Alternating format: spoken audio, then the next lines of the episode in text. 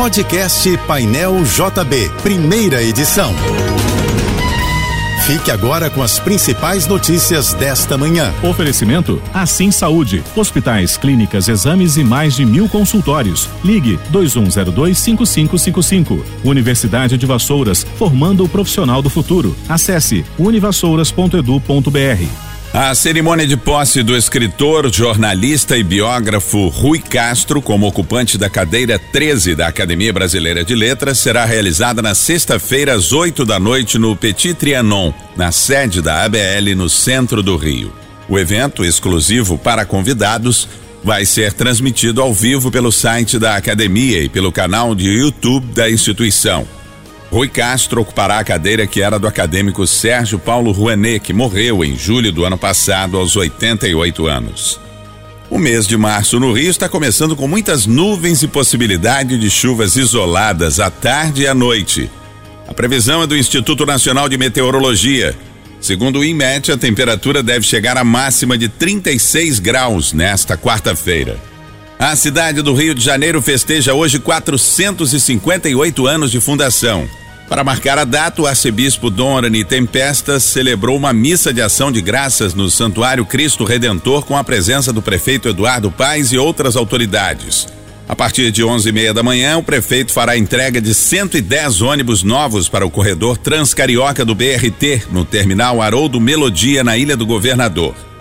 No dia de aniversário da cidade, a prefeitura também dará início logo mais à noite à recuperação das luminárias de 30 ruas do centro histórico. Na comemoração não vai faltar o tradicional bolo da Sociedade dos Amigos da Rua da Carioca e adjacências. O Conselho Nacional de Justiça decidiu afastar do cargo o juiz Marcelo Bretas, titular da Sétima Vara Federal Criminal do Rio e responsável pelos casos da Lava Jato no estado. Bretas será alvo de um processo administrativo disciplinar. O afastamento foi decidido por 11 votos a 4. O caso corre sob sigilo por envolver conteúdos de delações premiadas.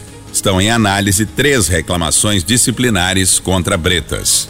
O governo vai cobrar imposto de 47 centavos sobre o litro da gasolina e de 2 centavos sobre o etanol, com a reoneração parcial dos combustíveis para recompor o orçamento público. O anúncio foi feito pelo ministro da Fazenda. Fernando Haddad explicou que o valor, na verdade, será menor, uma vez que a Petrobras anunciou uma redução nos preços da gasolina e do diesel.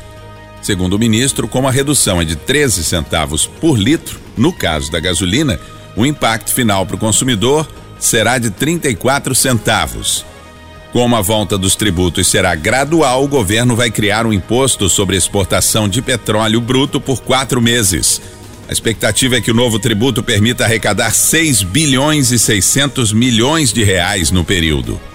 O Detran do Rio estendeu por um mês até o fim deste mês de março o atendimento em 20 postos de habilitação sem necessidade de agendamento. Os usuários serão atendidos por ordem de chegada, de acordo com a capacidade de cada unidade.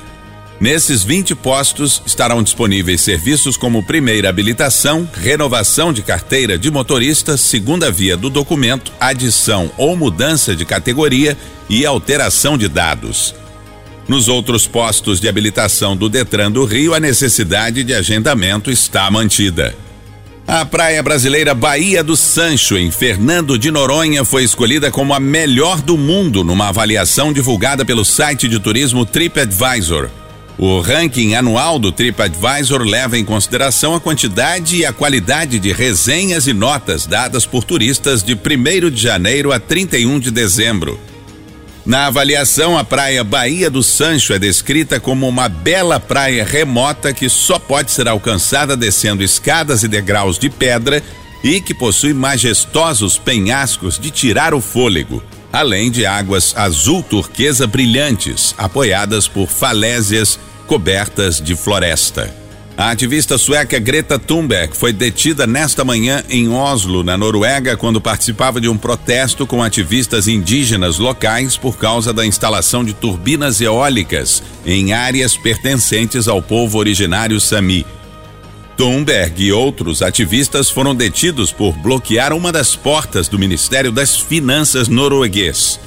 A polícia da Noruega informou que a jovem já foi liberada. Animais vertebrados como cachorros, ratos e coelhos não poderão mais ser usados em pesquisa científica e nem no desenvolvimento e controle de qualidade de cosméticos, perfumes e produtos de higiene pessoal. A resolução foi publicada na edição de hoje do Diário Oficial da União. O texto diz que será obrigatório no Brasil o uso de métodos alternativos reconhecidos pelo Conselho Nacional de Controle de Experimentação Animal, órgão vinculado ao Ministério da Ciência e Tecnologia. A decisão não vai afetar o desenvolvimento de vacinas e medicamentos. Segundo o projeto de lei aprovado no Congresso no ano passado, as empresas terão dois anos para adotar um plano de métodos alternativos. O SESC lança hoje mais uma edição do edital de cultura SESC RJ Pulsar, com o objetivo de selecionar atrações artísticas para a programação de 2024. Serão 30 milhões de reais distribuídos entre atrações de diversas linguagens, como teatro, dança, circo, exposição, audiovisual, literatura, música e intervenções artísticas volantes. Uma das novidades deste ano é a possibilidade de submissão de projetos a serem apresentados em espaços públicos e escolares e não apenas nas unidades do SESC. As inscrições de projetos poderão ser feitas entre os dias 9 de março e 6 de abril por meio de ferramenta online disponibilizada no site do SESC RJ. A seleção é aberta a projetos de todo o país. Você ouviu o podcast Painel JB, primeira edição.